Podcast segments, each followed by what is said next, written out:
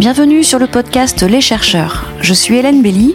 J'interviewe des femmes et des hommes qui se sont penchés à fond sur un thème, une idée, un concept, au point d'y consacrer des années de leur vie, voire leur vie entière.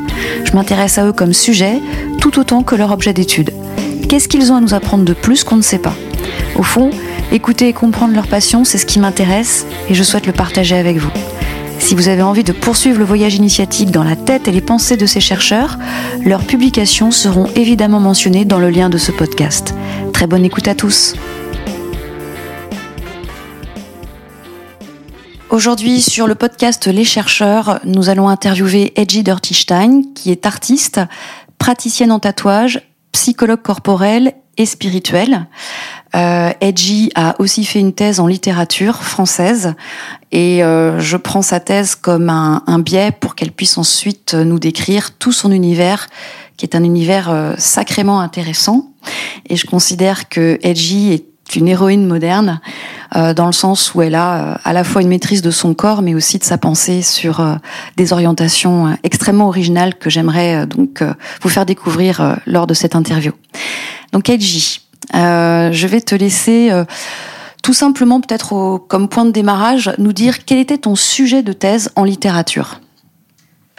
Euh, alors mon sujet de thèse, c'était le titre exact parce que les titres sont toujours euh, donnent toujours le ton.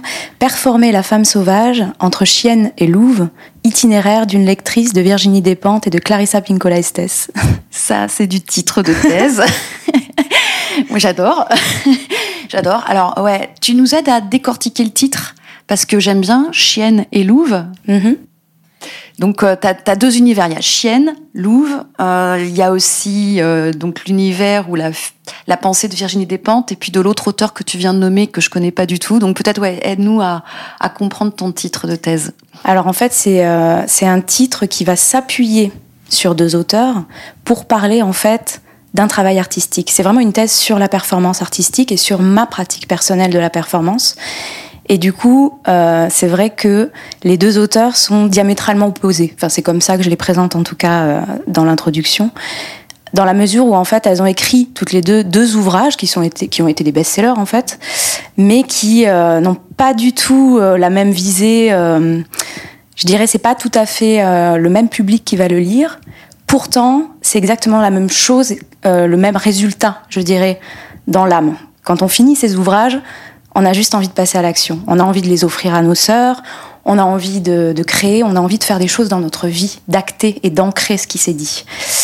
Et donc, en fait, ce sont deux auteurs, une, pour le coup, assez punk, Virginie Despentes, que je, représente, que je ne représenterai pas parce que je pense que beaucoup de personnes la connaissent et qu'elle est, assez mythique, qui est assez punk, oui, mais qui est très, euh, dans un féministe, je dirais, assez euh, matérialiste.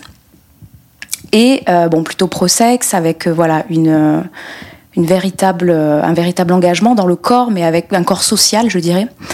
Et Clarissa Pinkola Estes qui a plutôt un regard sur sur les femmes je dirais essentialistes euh, jungiennes psychologue psy enfin voilà psychanalyste même qui euh, qui soigne essentiellement des femmes. Et donc euh, voilà il y a quand même une un clivage je dirais sur euh, la vision des femmes sur la vision du genre sur la vision du corps mais qui pour moi est complémentaire. Virginie Despentes, elle est française. Et Clarisse, elle est quoi? Quelle est elle est en fait elle est américaine. Elle a été élevée aux États-Unis mais elle est euh, à la base elle a une double nationalité de hongroise et de mexicaine et c'est là où c'est très intéressant parce qu'elle a une double culture et que bon elle a, en plus elle a été adoptée donc euh, Ouais. Elle a un univers peut-être effectivement attaché à cette euh, à ce background. Enfin. énormément Et euh, quelle différence tu fais là quand tu décris Virginie Despentes euh, féministe matérialiste Mhm. et euh, Clarisse qui est plutôt euh, féministe essentialiste? Quel, quel est le, le distinguo entre Bon, peut-être que c'est. Après, je suis pas sociologue, donc c'est vrai que c'est des choses que j'ai survolées, mais qui me parlent, euh, moi, plutôt dans, on va dire, dans le corps, en fait. Ouais. Mais ce sont, c'est, je dirais, d'un côté, euh, on va avoir un féminisme qui va se baser sur la construction, l'éducation, la société, et dans une déconstruction finalement euh, de notre de notre éducation de femmes, et euh, qui va se questionner bah, sur le genre, qui va se questionner sur euh, nos sexualités, etc.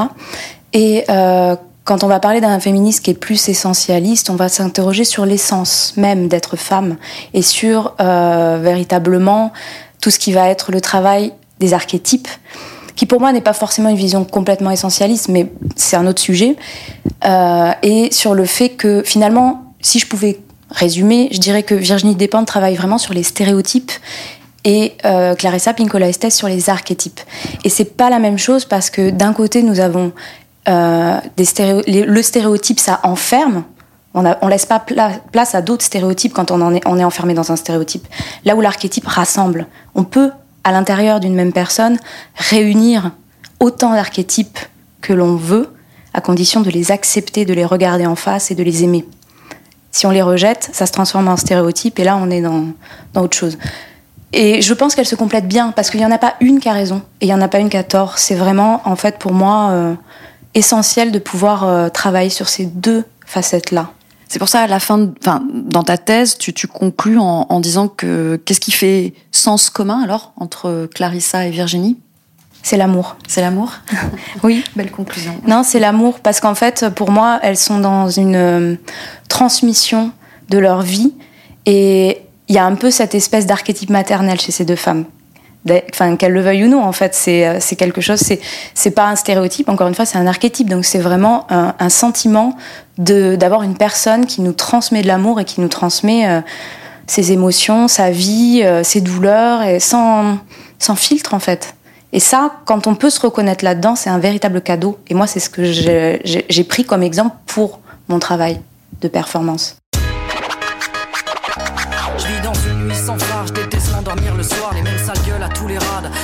Dérisoire, mes parano prennent toute la place. Mes putains de crises d'angoisse et des têtes de nœuds pour me le rappeler à chaque fois que je me déplace. J'ai tué l'espoir d'un jour avoir un peu d'air abonné aux embrouilles de connards quand on fait leur carrière. À décevoir, ils. J'ai pas le sentiment d'avoir trahi ma trajectoire ni mon son. Y a pas de précarité choisie, si ce n'est celle de l'esprit. Que je tente de calmer trop souvent au gré de mon taux d'alcoolémie. S'il y a qu'une route, je préfère les ronces au chemin tout tracé. Je bégère l'official underground, vos hipsters, vos taspés. Autant dire que je vous emmerde, votre médiocrité me. À vous porteurs de bannières, à vous porteuses de strass. Je me branle d'emprunter le chemin de la victoire. Je pas à ta bête de teuf, je préfère rester au comptoir. Alors justement, quand tu parles de ton travail de performance, ta thèse, tu l'as fait à un moment de ta vie où tu avais fait d'autres choses auparavant, tu étais plasticienne. Pourquoi tu as fait ce sujet de thèse?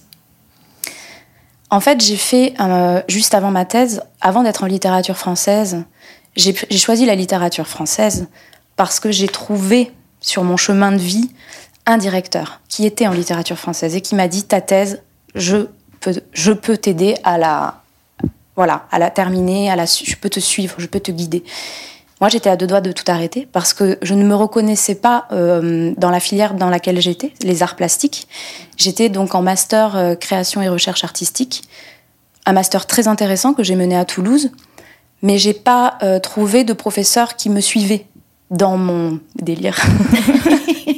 déjà il y avait du délire. ouais, ouais, il y avait du délire parce que en fait quand on mais c'est ça a été une des qualités, je me rappelle d'un professeur euh, en master qui m'a dit euh, je vous mets quand même une bonne note pour votre diplôme même si je suis pas d'accord avec vous, vous savez pourquoi? Parce qu'en fait quand on vous dit non, vous, vous, le faites quand même. Et ça, ben, je suis désolée, je trouve que c'est une qualité, même si ça m'énerve. Et donc, c'était quoi ton délire à cette époque-là? Ben, C'était la performance. En fait, j'ai commencé, on va dire, euh, en 2007, vraiment, ben, j'ai commencé mes études, donc après mon bac, j'ai fait quand même un bac littéraire plastique. Donc j'étais quand même euh, dans les études littéraires. J'étais, je voulais être professeur d'art plastique à l'époque. Je voulais passer une agrègue, je voulais être enseignante. Bon, et puis en fait, j'ai commencé vraiment à la fac, euh, comme euh, j'ai commencé par la peinture. Puis la peinture, ça m'allait pas. Il y avait quelque chose qui était trop figé. Je peignais que des corps. Hein. J'étais modèle vivant à l'époque pour pouvoir financer mes études, etc. Euh, donc je peignais des corps, j'étais devant et derrière le chevalet, on va dire. Et, euh, en fait, ça ne m'allait pas. Donc je me suis mise à faire de la photographie en tant que modèle et euh, en tant que photographe, puis de la vidéo parce que ça ne m'allait toujours pas. Il n'y avait pas assez de mouvement. J'arrivais pas à rendre vraiment ce que je ressentais pour arriver finalement à des vidéos performances où vraiment je fais des actions, on va dire, et des rituels devant la caméra et enfin, la performance, je pense, a été l'aboutissement de mais en fait, c'est ça que je voulais. Pourquoi j'étais dans, dans, une image figée, euh, où je ressens des mmh. choses très mmh. fortes et c'est très performatif de peindre, Mais finalement, personne le sait, quoi. Je suis toute seule, je peux pas le transmettre plus qu'avec des couleurs, mais chacun mettra ce qu'il veut, et je sais pas si c'est. J'ai besoin de crier là, j'ai besoin de crier. Et, et en fait, euh, j'arrive en performance, je finis mon, mon master, je sais pas, c'est pas fini. Il y a quelque chose qui me, il y a quelque chose qui reste. J'ai pas assez parlé, j'ai pas assez dit ce que je pensais. Je me suis fait en plus un peu claquer le museau, faut le dire, euh, à la dernière soutenance. Je me suis sentie vraiment castrée en fait euh, dans mon dans mon travail. Donc, je décide de partir en thèse et de me dire bon ben là, voilà, on y va. Mais au fond, ce que je savais pas et ce que je sais maintenant avec le recul, bah, c'est que j'ai fait une, psychanalyse en fait. À travers euh, vraiment tout ce travail-là, j'ai fait un véritable, une analyse vraiment de moi-même. Et, cette, euh, cette thèse, je l'ai vécue vraiment comme euh, un travail de connaissance de moi-même et, et de, de, ouais, de, de recherche de mes viscères en fait. Ouais, tu avais déjà entamé de la performance artistique. Tu vas nous dire un petit peu plus ce que tu entends par performance artistique. Mais déjà à cette mmh. époque-là, avant la thèse, tu étais déjà dans ça. Et la thèse, ça a été un, un moyen de, de consolider cet art, d'en faire un, un concept en soi, de le conceptualiser? Oui, et puis c'était un moyen de... Parce que quand on fait des choses, pour moi, c'est ça l'art aussi, c'est qu'on ne sait pas ce qu'on fait. En fait, on crée, c'est viscéral, ça sort, par contre, après, j'aime bien comprendre ce que j'ai fait. Et, je pense pas à l'inverse. C'est-à-dire que pour moi, c'est pas. Euh, on va pas écrire et, réfléchir sur une idée pour ensuite la mettre en place. Bien que oui, dans le protocole, voilà, en fonction de, comment on va utiliser quelle technique, quel média, il y a quand même un protocole technique qui fait qu'on peut pas faire n'importe quoi et qu'on réfléchit un minimum. Mais pour moi, c'est vraiment d'abord on crée et ensuite on réfléchit. Ça doit partir en fait du ventre des tripes. Et ensuite, ça monte à la tête. Et là, il y a des mots qui sortent sur les mots MAUX. Donc la performance artistique, c'est ton corps qui parle. Ouais. Et la thèse, c'est ta tête qui a parlé d'une certaine manière? C'est un peu ça.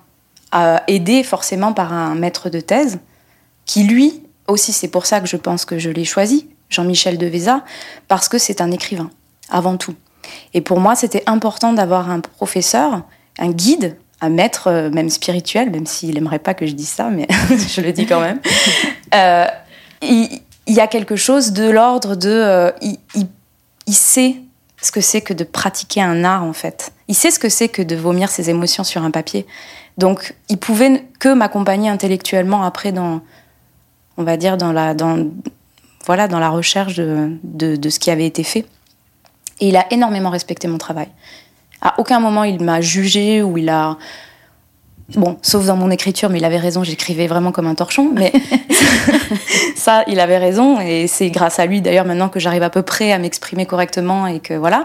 Mais euh, c'est vrai que sur le coup, euh, tout ce qui, tout ce que je faisais, c'est lui qui m'a par exemple poussé à faire le journal de la thèse. Ce qu'on a appelé le journal de la thèse, en fait, c'est à l'intérieur de la thèse, il y a donc tout un travail qui est, on va dire, euh, à la troisième personne, très neutre, très scientifique, etc. Vraiment une sorte d'analyse comparée en fait des deux auteurs. Et à l'intérieur, il m'a dit on n'est pas en, on n'est pas en art plastique, tu peux pas parler, tu peux pas parler à la première personne. Donc tu vas faire un journal de la thèse où tu vas parler à la première personne en italique à l'intérieur de ton discours scientifique. Et c'est comme s'il y avait eu une petite fenêtre là dans toute cette euh, cette mise en place dans laquelle en fait j'avais le droit de dire tout ce que je voulais. Comme une mise en scène. Là, exactement, exactement ça. Donc euh, bon, ben voilà. Après, ça vaut ce que ça vaut. Maintenant, quand je relis ma thèse, il y a plein de choses avec lesquelles je suis pas d'accord. C'est pas grave. Je l'ai fait et c'était sur le moment très juste.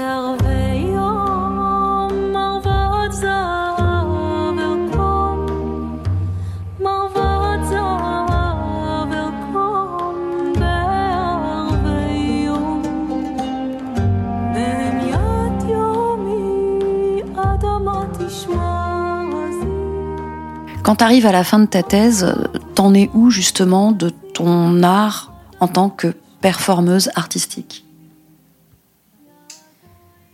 À l'époque, euh, c'est difficile à dire parce qu'en fait, je suis arrivée à la fin de ma thèse et j'ai fait une j'ai fait un éveil spirituel brutal. Donc en fait, euh, on peut appeler ça un burn-out, une dépression, euh, on peut appeler ça comme on veut, sauf que c'était un véritable cadeau parce que ça m'a vraiment bouleversée et que je suis allée vers autre chose. Mais euh, je crois qu'il y a une partie de moi qui l'a un peu enterrée. Et c'est peut-être pour ça d'ailleurs que j'ai fait cet éveil et que c'était le moment. Et c'est pour ça que j'ai voulu partir en postdoc. Il y avait encore cette idée de il faut que je me forme encore, je dois faire un stage, je veux être chercheuse, mais je ne suis pas chercheuse en fait, je suis artiste. Donc c'est une forme de recherche, mais ce n'est pas celle que je croyais être. Et de la même façon que je voulais être enseignante en, université, enseignant-chercheur, mais je ne suis pas enseignante comme je croyais vouloir l'être non plus. Et, j'ai trouvé cette voie-là d'enseignement qui est complètement un enseignement spirituel en fait, mais qui est tout autre. Mais euh, à ce moment-là, je ne sais pas trop où j'en suis. Et je pars au Canada, effectivement, où vraiment, ben, c'était en 2016, hein, donc c'est quand même deux ans après, un an et demi, deux ans après, mais j'ai mis pendant deux ans à préparer mon sujet, voilà, j'étais, j'étais comme ça, à écrire des articles, à être obsédée par ça, puis être bien, pas bien, je savais pas trop. Et effectivement, euh, quand j'arrive euh, au Canada, je ne fais que pleurer, que pleurer, que pleurer, que pleurer. Et je me dis, ok, c'est super, je, je, suis là où je veux être, je fais ce que je souhaite faire, mais je ne suis pas là où je dois être en fait. C'est pas le, j'ai l'impression d'être à côté de mon corps. Là, il y a un truc qui va pas. Et oui, parce qu'en fait, mon travail artistique a, disparu en fait, d'une certaine manière. Je suis passée dans l'intellect euh, pur, et ça va pas du tout. Ça va pas du tout. Parce que c'est ma nature et que j'ai besoin d'exprimer les choses et que là, j'avais plus d'espace pour le faire. Mais ouais, donc qu'est-ce qui se passe quand tu es au Canada et que tu te rends compte de ça? Tu, Je laisse faire. Je me dis que je suis pas pour rien, qu'il y a quelque chose qui m'a amené là. Mais c'est comme si, entre temps, comme j'ai fait cette, euh, cet éveil brutal, j'ai euh, j'ai été quand même euh, très choquée de, de, de, voilà de la position dans laquelle j'étais. Enfin, c'est comme si d'un seul coup j'avais eu, je crois que c'est les asiatiques qui appellent ça le satori. C'est vraiment quand tu as les yeux fermés que d'un coup tu les ouvres. Sauf que je les ai ouverts à un endroit où d'un coup je me dis mais qu'est-ce que je fous là quoi? Qu'est-ce que je fous là? Je suis pas euh, je suis pas chercheur, je suis pas c'est pas là que je dois être. Comme si finalement le résultat euh, être là où j'étais, comme j'avais mis du temps, tu sais, c'est quand même tout un protocole pour bah, trouver ton directeur, pour euh, voilà mettre en place le déménagement, le ceci, le cela, le visa. Bon, et eh ben finalement, tout ce temps-là, à chercher et à rythmer le, truc, je me retrouve dans un endroit où finalement je suis dans des désirs qui datent d'il y a deux ans. Mais là, à l'endroit au présent dans lequel je suis, je ne suis pas à ma place. Donc, je laisse faire, je, profite, je finis je donne mon engagement parce que j'étais quand même avec une femme absolument merveilleuse, une équipe de recherche incroyable. Je profite de cet espace dans lequel je suis. Parce que justement, postdoc au Canada, tu faisais quoi comme étude? C'était plus de la littérature non, c'était plus de la littérature. Euh, j'ai passé. Euh, en fait, ça a été un peu euh, mitigé. Moi, je voulais travailler sur les, sur les artistes femmes travailleuses du sexe, qui sont à la fois artistes et travailleuses du sexe et qui transmettent finalement leur connaissance de leur corps et de la. Parce que moi, pour moi, une travailleuse du sexe, c'est une thérapeute, de la thérapie qu'elles font dans leur travail à travers leur art. Donc, soit à travers la performance, soit à travers la littérature. Donc euh, voilà, je, voulais travailler euh, sur Nelly Arcan, qui pour moi est, euh, est assez remarquable d'honnêteté, de franchise et de... Je sais pas, elle a quelque chose, cette femme, de très très touchant. Qui est Nelly Arcan? Nelly Arcan est une écrivaine québécoise qui était escorte et qui a écrit vraiment euh, sur ça, mais pas que, parce que c'est, on va dire, le fil rouge de son travail. C'est un peu comme ça qu'on l'a décrit, mais derrière, il y a vraiment une femme humaine qui s'interroge sur son rapport au corps et à la norme, et qui veut tellement être dans la norme. Euh, finalement, dans ses, dans ses ouvrages, ses héroïnes, c'est un peu elle, quoi, et euh, elle nous transmet la, personne qu'elle est comme étant quelqu'un qui veut tellement être dans la norme qu'elle en devient frix. Elle est vraiment, mais totalement en dehors, quoi. Enfin, il y a quelque chose de presque monstrueux à vouloir absolument tout le temps jouer de la chirurgie, de la séduction, etc. Mais c'est tellement euh, bien écrit, honnête et, hum, touchant que euh, c'est une femme qui, fait énormément réfléchir sur euh, justement les, conditions, les canons de beauté, etc. des femmes. Et à côté, il y avait Griselide Israël, sur qui je voulais travailler aussi. En fait, je suis en train de te dire tout ça, mais je n'ai pas travaillé finalement. j'ai commencé. Non, tu as, abordé ces sujets-là qui t'intéressaient. C'est ça. Et j'ai pas pu, j'ai pas eu le financement que je voulais. J'en ai eu un autre, euh, du coup, pour un autre, euh, un autre boulot dans ce, dans ce stage-là. Et finalement, j'ai travaillé sur quelque chose de beaucoup plus concret parce que c'est pas mal en fait. Ça m'a fait redescendre. De, c'est bien d'étudier effectivement des auteurs. Puis bon, c'était quand même pour la plupart Griselidis, Nelly Arcan, ce sont des auteurs qui sont mortes. C'est, des icônes en fait. Mais euh, là, en fait, j'ai travaillé avec euh, Culture du témoignage, qui est en fait un petit groupe de recherche qui travaille sur le témoignage des personnes minorisées dans la société. Et euh, donc, on a fait un colloque, on a fait un ouvrage de, un compte rendu de colloque en fait. Et j'ai travaillé sur ce compte rendu de colloque à fond et euh, voilà sur les interviews, sur euh, les rencontres avec euh, les personnes. Toujours au Canada et, rappelle-nous justement le titre de, de, ce colloque. Enfin, tu as co-dirigé ce colloque. C'était oui, c'était alors le moi j'ai pas co-dirigé le colloque parce que je suis arrivée au moment où j'ai participé au colloque. j'ai surtout aidé à l'ouvrage et l'ouvrage c'était donc le témoignage sexuel comme levier de changement social. Voilà. Et donc l'ouvrage est de Marianne Ngemensa et qui travaille en sciences sociales en fait à l'UCAM. Mhm. D'accord. Mais justement, étais, quand tu es au Canada, tu nous le disais tout à l'heure, tu étais en plein éveil. Ouais. en pleine euh, éveil de conscience. Ouais, et, effectivement, en pleine euh, réflexion ou recherche d'un positionnement. Non, même pas. Je crois que je cherchais pas. En fait, l'éveil, l'éveil, que j'ai vécu, ça a été, j'ai juste pris une grosse claque dans la gueule en fait. J'ai pris vraiment une grosse claque brutale et, et, et je me suis comme réveillée finalement. Euh, j'ai eu la sensation que tout ce que j'ai fait jusqu'à maintenant, mais je pense que une thèse c'est un accouchement. Et je crois que c'est comme si j'avais eu mon, ma dépression postpartum, tu sais, où je me retrouvais en fait finalement avec euh, un, un, un chemin que je regarde et je me dis mais en fait, je fais tout ça depuis le début parce que je ne sais pas où il est mon corps. Je crois que je travaille sur l'incarnation, sur la chair, sur tout ça parce qu'en fait, je j'y connais rien. J'y connais que dalle. Je, je ne sais pas qui je suis. Je ne connais pas mon corps. Et j'ai beau euh, montrer au monde euh, sur scène que je sais que je ne sais rien. Et c'est vraiment, ça m'a mis ça dans la figure, quoi. Et euh, bon, ce qui a donné ce qui a, euh, on va dire, engendré tout ça, c'est pas que la thèse, c'est que je suis tombée enceinte en fait à la fin de ma thèse et que euh, bon, il y a eu des complications qui ont fait que je n'ai pas pu garder le bébé et, euh, j'ai dû avorter, mais j'ai, pas du tout, du tout supporté en fait cet acte-là. Ça m'a complètement remis face à des souvenirs d'enfance, des choses. Enfin, ça m'a réveillé beaucoup, beaucoup de souvenirs et de ça m'a remis à ma place. ça m'a remis à ma place. Et même si effectivement j'en ai souffert, je pense que c'est la clé de ce que je suis venue euh, faire ici. Et ça m'a vraiment. Euh, je pense que de tout ce que j'ai cherché euh, pendant toutes ces années, c'était un peu en, en, quelques semaines, en fait, c'était la réponse, quoi. D'accord. Dans le corps. Pourquoi tu dis ça m'a remis à ma place, comme si c'était une, une leçon euh, comme si euh, il y avait un petit côté euh, mauvais élève. Pourquoi Non, pas pas, pas, une leçon. Pas une leçon, un enseignement. Un enseignement. Ouais. C'était un plus un enseignement sur moi-même en fait. Et parce que je crois qu'en fait on passe notre vie à se construire des avatars. Et que j'étais dans cet avatar-là. J'avais cette espèce de tour d'ivoire autour de moi, là, qui avait, j'avais construit quelque chose et j'étais sûre de moi. Il y avait rien qui pouvait péter ça.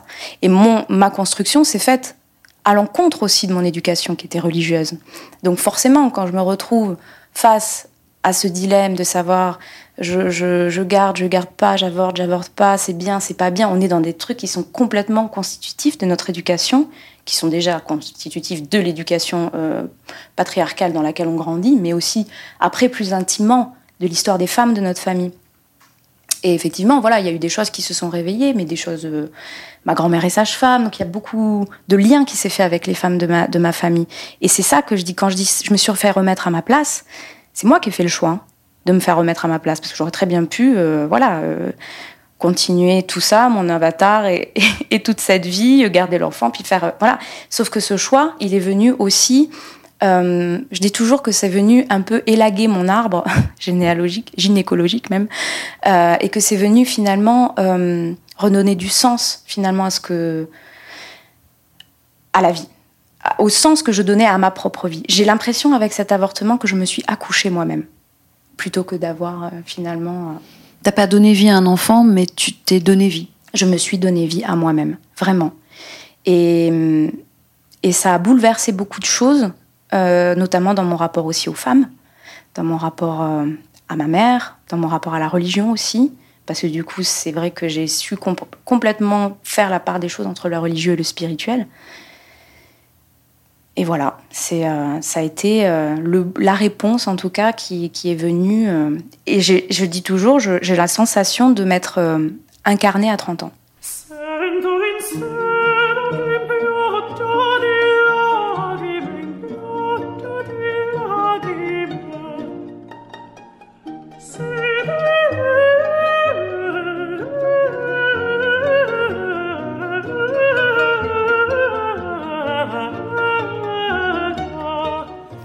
Donc à 30 ans, à ce moment-là, t'en es où?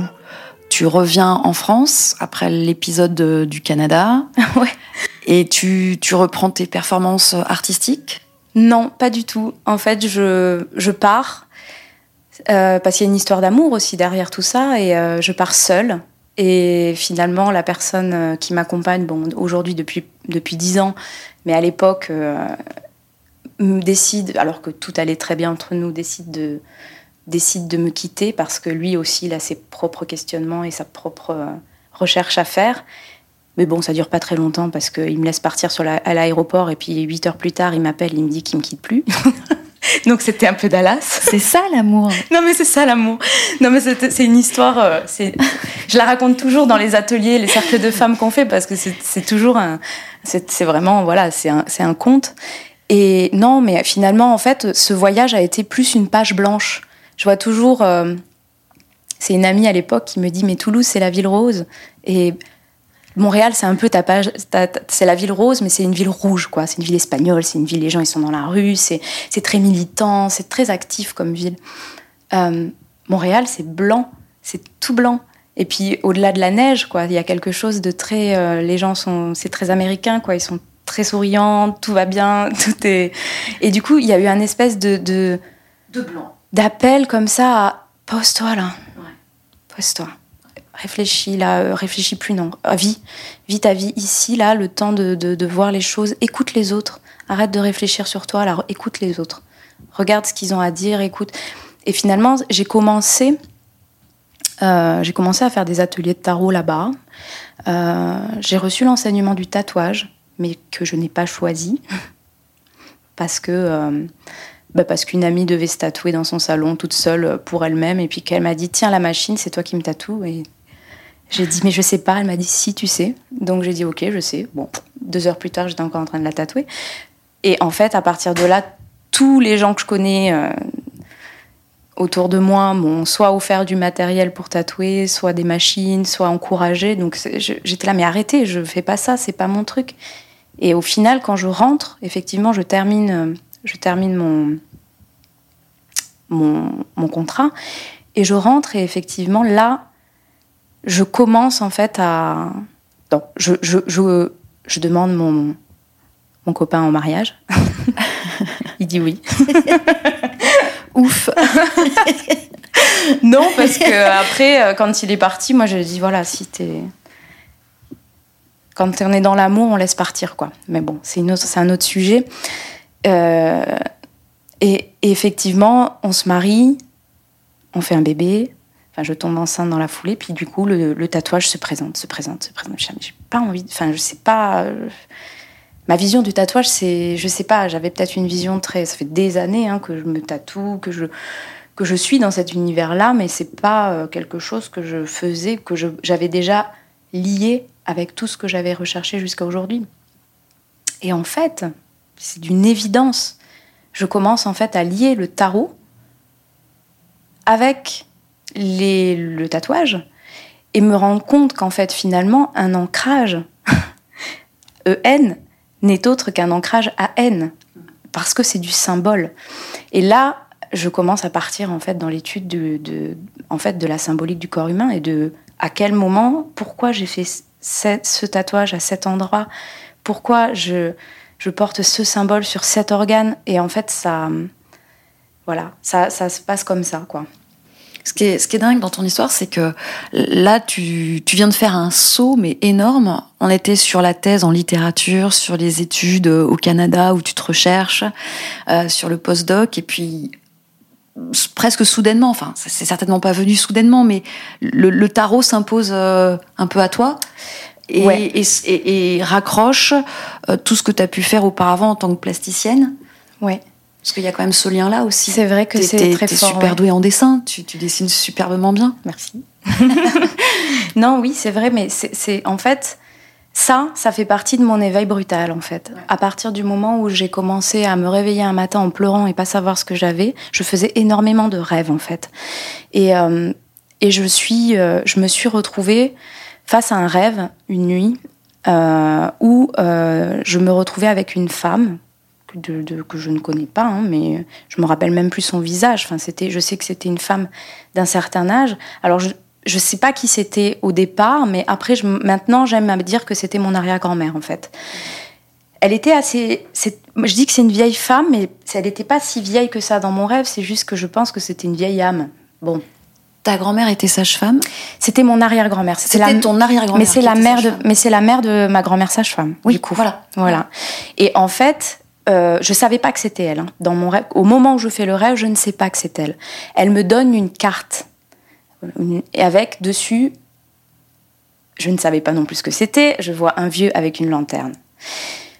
Je tape vieux lanterne carte. Je tombe sur l'ermite dans le tarot de Marseille. Je ne je sais que le tarot de Marseille est dans ma famille, mes tantes, mes arrière-tantes, mes, enfin mes grandes tantes et voilà, certaines cousines tirent les cartes. Euh, on est dans une famille quand même euh, des deux côtés où euh, qui a grandi en Algérie, qui pratique énormément des rituels, qui fait beaucoup de syncrétisme avec le catholicisme et, et d'autres pratiques païennes, espagnoles en plus. Bon, et en fait, euh, je ne sais pas, mais je j'achète en googlisant tout ça et en voyant ça, je me, je me, je, me jette sur le premier jeu de tarot.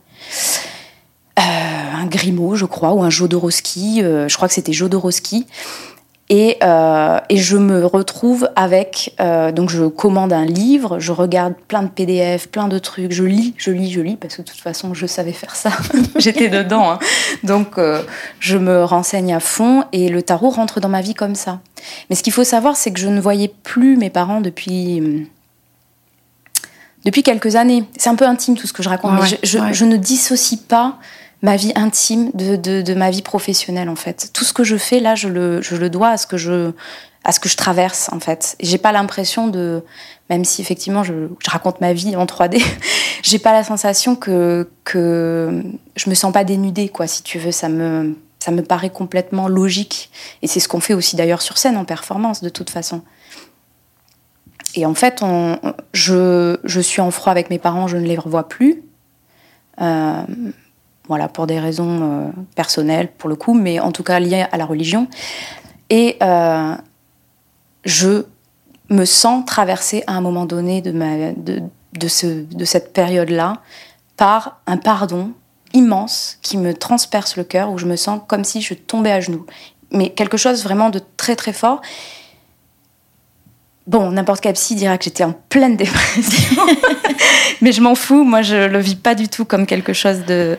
Enfin, c'était, trop beau en fait. C'était trop beau. Donc j'ai appelé ma mère tout de suite, sachant que voilà quoi, on ne s'appelait plus et voilà. Et au moment où je lui dis euh, je suis désolée, elle, j'ai même pas eu le temps de lui dire qu'elle me dit je suis désolée. Comme si finalement le, le moment où on se où on est prêt à pardonner à quelqu'un, c'est parce qu'en fait on s'est pardonné à soi en fait et que les choses se voilà. On attend depuis des années que notre père, notre mère ou notre père nous dise pardon, mais en fait, si nous on n'est pas capable de pardonner, je vois pas pourquoi quelqu'un nous. Il y a vraiment cet échange en fait. Et, quand je la vois, elle me voit avec un jeu de tarot et je la vois très émue et elle me dit mais qui t'a donné mmh, ça mmh. Je dis ben moi. Non mais qui? Et je lui dis ben j'ai fait un rêve et puis si et puis ça puis je lui raconte tout ce qui se passe et voilà. Et effectivement, elle me dit tu portes le prénom Julie, parce que mon, père, mon véritable prénom c'est Anne-Julie, euh, de ton arrière-grand-mère, tarologue et analyste de rêve, juive espagnole. Il y a un héritage là. Ouais, mais je ne le savais pas en fait. Et là, je l'ai vécu dans mon corps, si tu veux. C'est quelque chose qui est ancré. Et voilà, donc euh, à partir de là, c'était ça et c'est tout en fait. Il n'y avait plus rien qui comptait. Euh, et de toute façon, c'est un outil qui est tellement puissant, qui m'a tellement révélé sur moi, sur le monde et sur l'état où j'en étais, parce que J'avais pas du tout. euh, J'ai essayé d'aller voir des psys. Des... Hum, je me suis pas sentie en fait de. de... J'ai pas trouvé la bonne personne. Je pense que le seul enseignant que j'avais, c'était moi-même en fait à ce moment-là. Donc là, tu, tu, tu te mets à fond sur, en découvrant tout ça, c'est une géniale découverte sur toi en fait, sur toi et sur euh, tout ce qui commence à t'intéresser, à savoir la tarologie. Tu, tu te rends compte en plus que tu as quelqu'un dans ton histoire personnelle, et pas des moindres, qui, qui connaît déjà cet art-là. Donc ça ne peut que te pousser à aller encore plus loin. Ouais. Ouais, ouais, ouais. Et du coup, à accompagner. Et, et c'est assez drôle parce que j'ai eu les cartes dans la main. J'ai directement tiré les cartes aux gens. J'ai directement euh, travaillé là-dedans. Alors que c'est, j'ai- pas eu forcément de formation au départ. Après, j'ai trouvé une, une, une professeure, quelqu'un qui m'a enseigné, mais qui était la tante d'une amie. Donc c'est aussi rigolo parce que du coup, je faisais une- en plus espagnol, donc il y avait comme une sorte de projection comme ça très forte. Ça restait comme un, un truc de famille, un truc de femme en fait.